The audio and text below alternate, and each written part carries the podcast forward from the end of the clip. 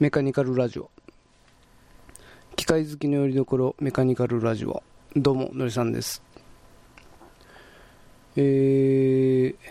長らくの間更新をサボってましてえー、2ヶ月2ヶ月以上、えー、更新できてませんでしたけれども。あのー、先日ちょっとお便りの方いただきましたんで、えー、今ちょっとネタを送っているところなんですけれども、あのー、先日10月の18日に、えー、ツイキャスをした時の、えー、音源を、えー、ポッドキャストの方で、えー、流させてもらおうかなと思いまして、えー、今回はそれを先に、えー、配信したいと思います。ちょっとあの、ツイキャスで話した内容、一部、えー、企業名を間違えてた部分ありましたんで、そこをちょっと訂正、えー、もしたかったんで、えー、改めて、えー、ポッドキャストの方で配信しようかなと思いますが、えっ、と、ちょっと時間、そのポッドキャストじゃない、えー、ツイキャスのえー、終わる時間を全然気にしないで喋ってたもんですから、終わり方が、えー、ブツッと突然切れてしまってまして、でその後にももう一度配信しましたけれども、えー、まあ、最初の30分の、えー、配信を今回はお送りさせていただこうかなと思っています。はい。では、お聴きください。ツイキャスの音源です。メカニカルラジオの、えー、ツイキャスを始めたいと思いますけれども、いかんせん、あの、マイクをつなぐのが、えー、このパソコンにつなぐのが初めてなもんで、えー、ちょっと、ゴニョゴニョしてたら、ずいぶん時間かかってしまいましたけども、あ、ゴーズさんこんばんは。えー、聞こえてますかね？なんか、音がおかしいとか、ありましたら、えー、え、あ、ありがとうございます。えー、と、まあまあ、あのー、ぼちぼち、テスト配信がてら、えー、いかんせん初めてなもんですから、はい、あのー、テスト、テストと思ってくださいえー、ツイキャスをするのが、えー、初めてなんで、えー、その中でもゴーズさんが、え、初のお客様ということで、ありがとうございます。え、何分慣れてない上に、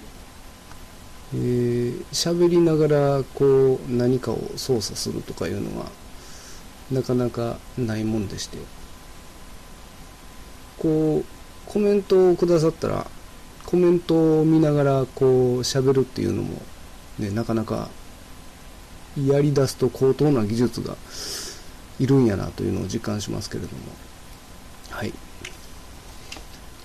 まああのー、ちょっと最近更新の方が、えー、ポッドキャストの更新の方が滞ってまして。あ、シャータ雑音ですね。これ、なん、あのさっきもね、多分マイクの、マイクの設定なんかな。レベル、レベルを落とすか、ブーストを下げてレベルを上げる。ちょっと変えてみましたけど。変わりませんかね。あのー、あちょっと音小さなったかな。えー、もういっぺんちょっと戻してみようかな。その録音環境っていうのがすごくあのー雑雑というかあ、音量やっぱり、えー、ちょっと音量も、音量戻しました。はい。えー、環境音、環境音なのか、マイクのノイズなのか、よくあのー、普通のポッドキャストの時も、えー、ノイズ乗ってるねっていうふうに、えー、言われたことがあるんですけれども、どう、どうしようかな。やっぱりこういうのを、録音環境を、えー、もうちょっときちっとせんと、えー、皆様のお耳に聞かせるような 状況じゃないのかなという気もしますけれども。はい。えー、そうですね。まあ、あの、しばらく更新の方が滞ってまして、で、まあ、な、これといって、なんか、面白いネタが見つからないということもあって、えー、なかなか、こう、ちょっと、更新をするのが億劫になってたんですけれども、最近ちょっと、えー、気気に気になる、まあ、あのこういう仕事をしてたら、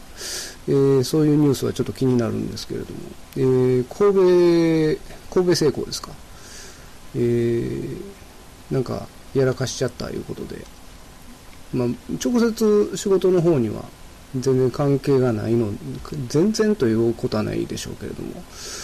えーまあ、直接私の仕事とは関係がないので、まああの詳しく事情も、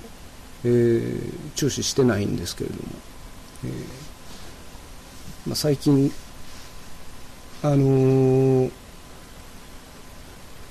ねエアバッグ、えー、金かでしたっけ、えー、なななんて会社やったかな？エアバッグの、えー、会社も、えー、ね大きな損失を出して、えー、民事再生しましたけれども、えー、企業名ですが、えー、金かではなく高田の間違いでした。お詫びして訂正いたします。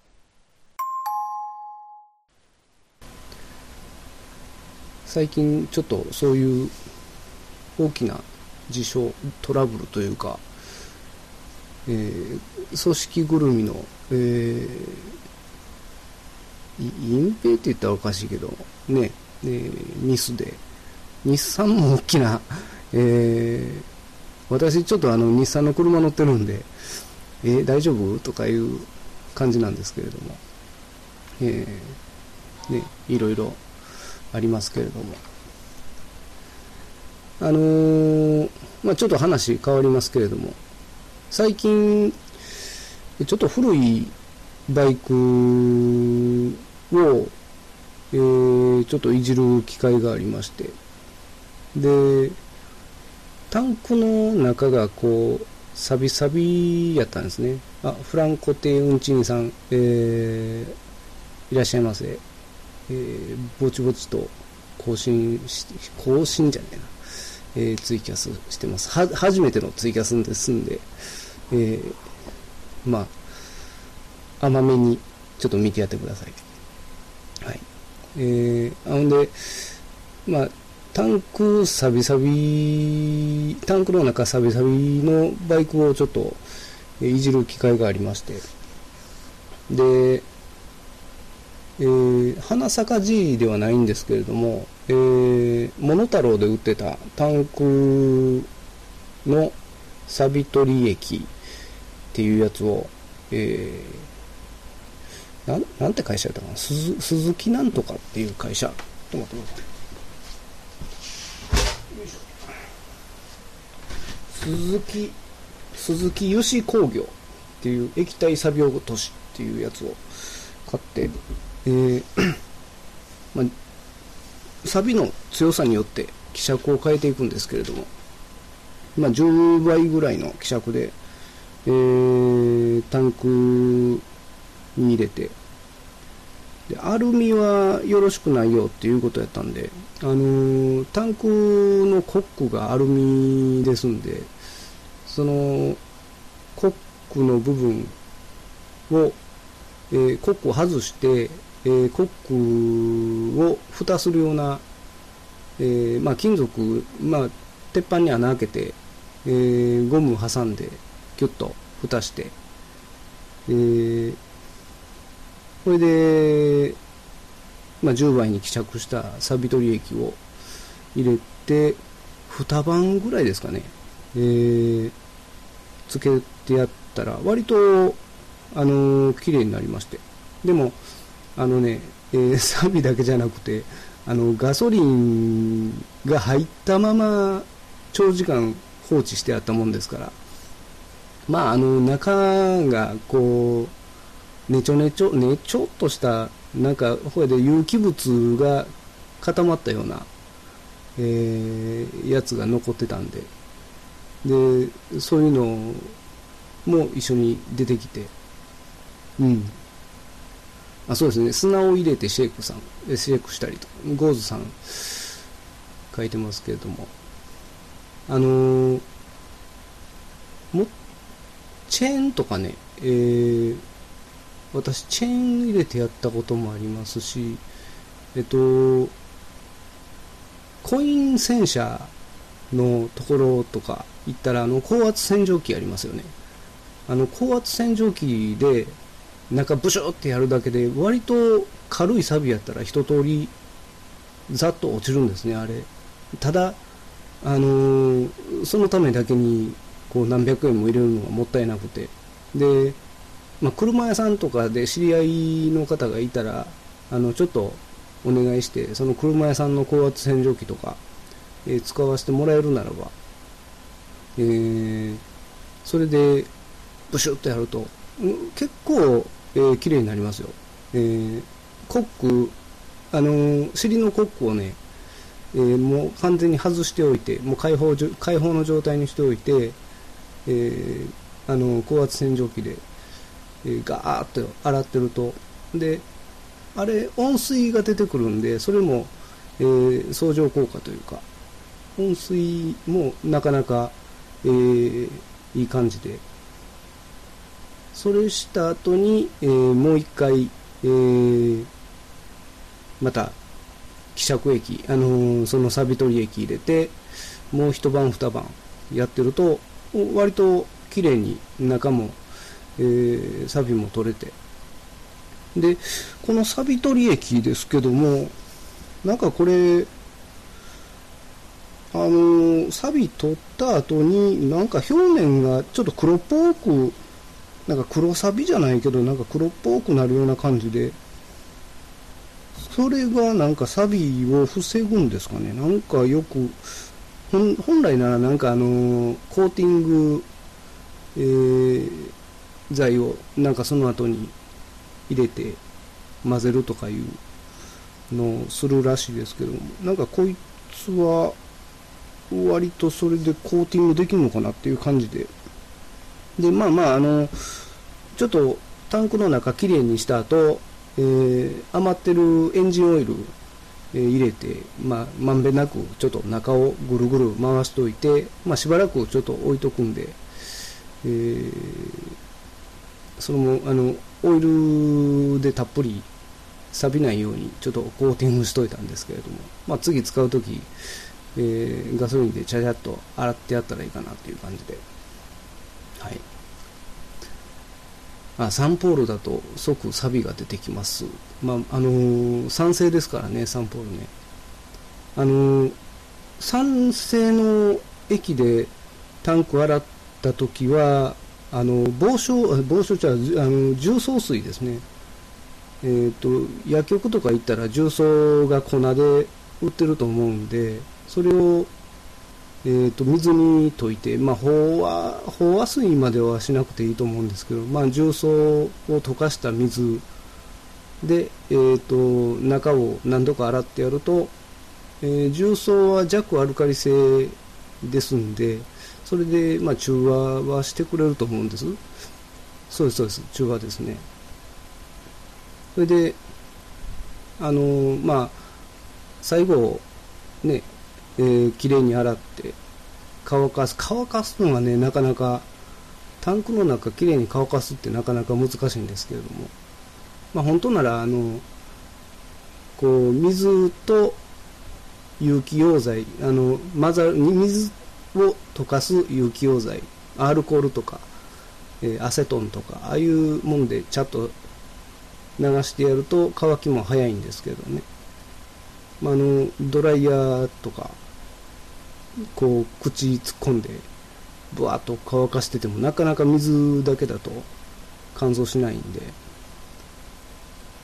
まああとそのこう錆びないように。これこの間ねあの CRC とかああいうスプレーの潤滑液潤滑スプレーですか。えー、外から火で炙ったりって。なんかあのー、ガスバーナーとか持ってきそうですね、えー、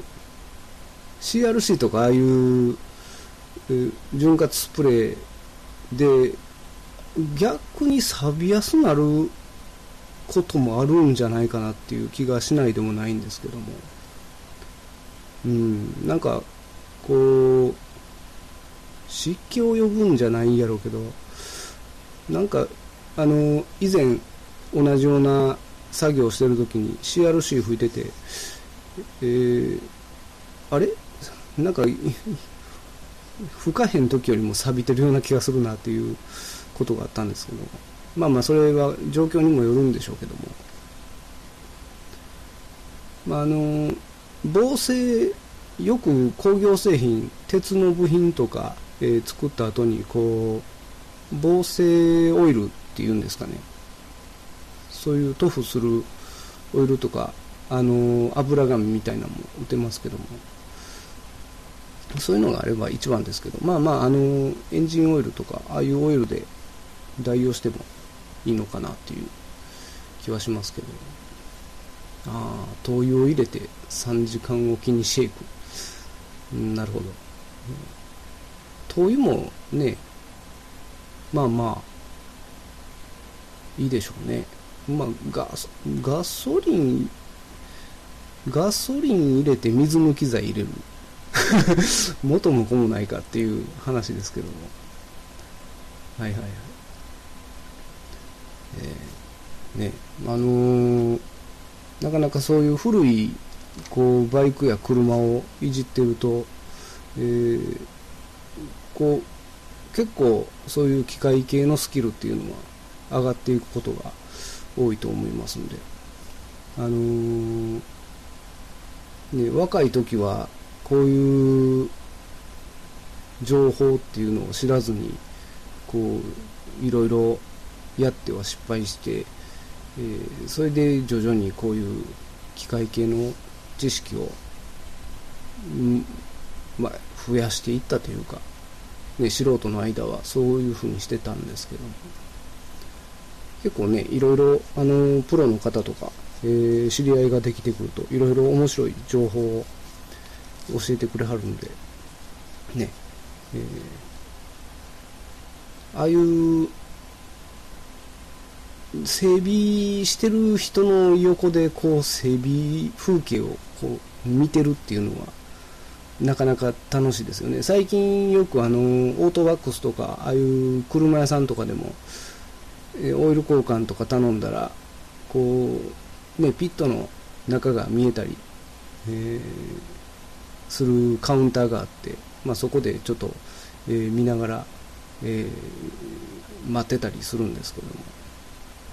なかなかねあの人の作業風景とか、え、どういう工具使ってはるとか、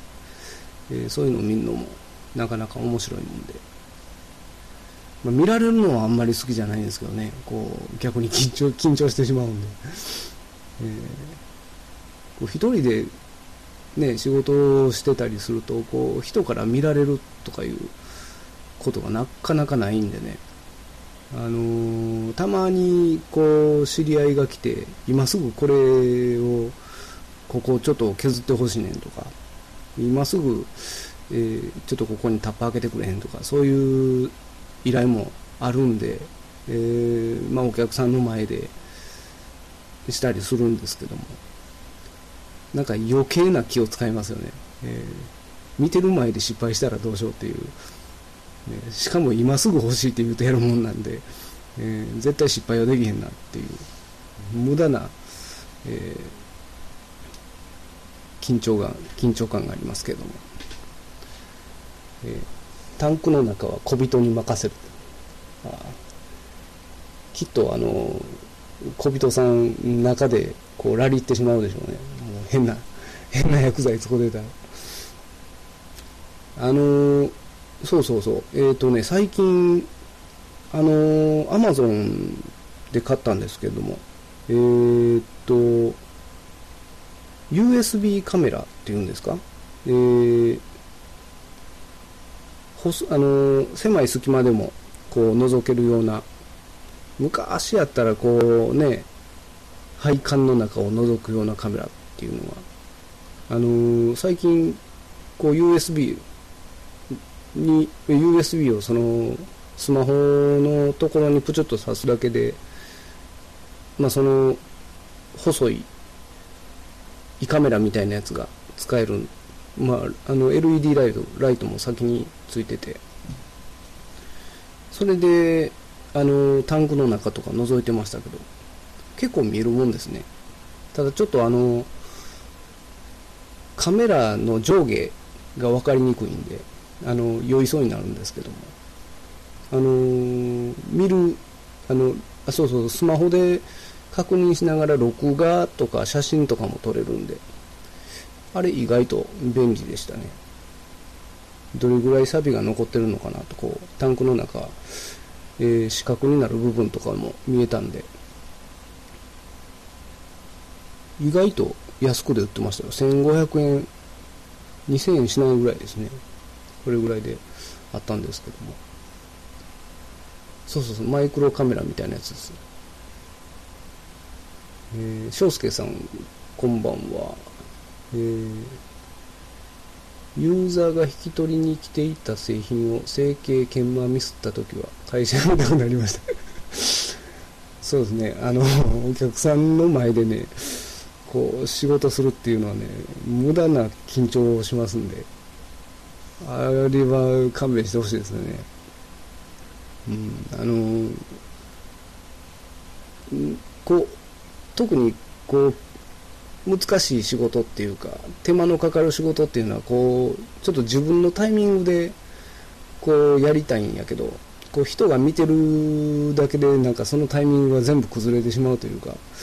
急いでやらなあかんっていう方が先に立ってしまって。でなんか余計こう自分のこうリズムが狂ってしまうというかね。なんか余計変なテンションになってしまうというか。えー、なかなか人人様の目の 前で仕事するっていうのは慣れてないと、えー、だからあのねオートバックスとかああいうところでオイル交換とかタイヤ交換とかしてるスタッフの皆さんはきっとこう見られるのに慣れてはるんやろうなというふうに思いながら見てましたけども ゴーズさん、それはちょっと、あの、ダメなパターンですね。きっと。あの、ちょっとちょっとって肩が掴まれて、どっか連れて行かれるパターンやと思いますけども。はい。えー、ね。最近、そういうので、こう、硬いお役所し、お役所の人とか、学校の先生とか、えーえ っていうような人らがよく捕まってはりますけれども、ね。頼まれたものは図面もなかったり、そうそうですね。あの、ここに M10 のタップ開けてとか、ここに、ここをちょっとあと5ミリ削ってとか、こう、たまにひどいやつ、ひどいやついうか、たまにこうマジックでピューと線引いて車線引いたってこんだけ落としてとかそういうざっくりしたこう仕事とかもたまに言われますけどもこれ愛って愛ってどこにつくのとかそういう情報があるともうちょっとやりやすいんですけどね。あの部品って結構あのまあ私機械部品作ってる仕事ですけれどもあのアッセンブリーの図面を見せてもらえるとすごく助かるんですよね。あの組み立て図。あのこの部品がどこについてどういう役割を果たすのかっていうのが分かってるとこうここはきっちり寸法いるけどここは適当でいいやっていうのがすぐ分かりますんで。でねあの構いらないところを無駄に綺麗に仕上げたりとかそういうこともありますんで、えー、あの割と5枚10枚まとめて図面をもらった時には大体寸法あの取り付け穴寸法とかで想像できるんですよね。あこれとこれがここでくっついてでこうこうこういう風な感じで組み立てていくんやろうなっていうのは想像できるんで、まあ、なんとなく、えー、できあの作り方をここの寸法がきっといるんやろうなっていうのは分かるんですけども、まあ、1個だけの部品とかそういうのですと、まあ、あのー、ここはいいやって言って手を抜くわけじゃないんですけども、あのー、無駄にこう綺麗にしすぎるところっていうのは、まあ、そこまで綺麗じゃなくてもいいんじゃないっていうようなところが、えー、分かるとすごく助かるんですけどね。そういうのもあのきっとね、えー、設計する人もそういうのができるあのそういう情報をその制作会社の方に伝えることができたらきっとコストも下げることができると思うんですけどね。あの何でもかんでもあの三角2つって書く人もいますけども、うん。まあ、三角2つってあの表面処理表面表面の仕上げの、えー、精度なんですけども、まあ、あの三角最近はもう、えー、ね ISO になってから、えー、三角の表記はしませんけども。えー、三角が多くなれば、えー、仕上げ精度が高くなるんですけども、まああのー、軽く一発引くぐらいやったら、まあ、三角1個、えー、ゆっくりこう丁寧にちょっと引いてやったら三角2つとかそんな感じで、えー、出るんですけども。もう三角1個または波線波線といったらもう素材の地肌地肌のままっていう意味なんですけども。そういうなんでもいいよっていうんやったらもうねラフィングこうちょっとなみなみと登るような荒加工だけで済ますようなこともできますけども。うん。えー、長穴にした方がいいのではとか。うん。そうそう。あのー、ね相手相手の位置がねこうわからないんやったらここもうちょっとバカ穴じゃなくて長穴にしといた方が後で困らへんのちゃう？っていうようなところもありますけどね。うん。えー、翔介さん、ユーザーがミスしている図面を指摘したら営業に送られました。えー、頭にきて図面通りに作ったら案の定、えー女子漏れ、えー、ざまみろと思いました。そうですね。あのー、ななんでしょうね。こう設計の人って割とあのー、まあこれちょっと偏見かもしれないですけども設計の人ってなんかプライドの高い人が多いような気がしないでもないんですけども。で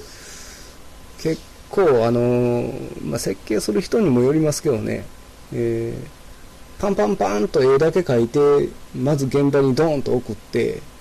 ほんなら、絶対現場で、こう、設計ミスが出てくるんですね。こう、こんなもん使えへんやんけとか、えー、ここ当たって、ここ切ら、ごつ切らな、あの、逃げと作らなあかんでとか、そういうのが絶対出てくるんですけども、それありきで、もうスピード勝負でバンとこう、書く設計士さんもいたら、こう、ちまちまちまちま、こう、きちっと書いてから出してくる設計士さんもいて、まあ、どっちがいいかっていうのは、うん、まあまあ、あの、速さ勝負で言うと、まあ、バンと先に出してくる方なんでしょうけども、その人だともう手直しが多くて、まあ、後が大変っていうのもあるんですけども。で、まあ、その、手直し多いのはいいんですけども、手直ししたやつを、まあ、あの、手直しした人が、まあ、こっからここまで、これぐらい削りましたよとか、えー、ここに穴開け直えー、こんな感じで、えー、突然話が終わって申し訳なかったんですけれども、えー、まあまあ、この後、設計士さんの性格によって違うよねという話をしてたはずなんですけれども、えー、記録が残ってないので、まああのー、こうやってツイキャスで、えー、メッセージをいただきながら話していくっていうスタイルもなかなか、えー、まあ、今回ちょっと慣れてなかったということもありまして、えあれなんですけれども、このやり方もなかなか面白いなと思いまして、ただ、録音環境ですね、なんかすごくノイズが乗っているので、録音環境をもうちょっと良くしたいなっていうところはあるんですけれども、また、あのー、いろいろ勉強しながら、えー、やっていきたいなと思っています。それでは今回はこの辺で。ではでは。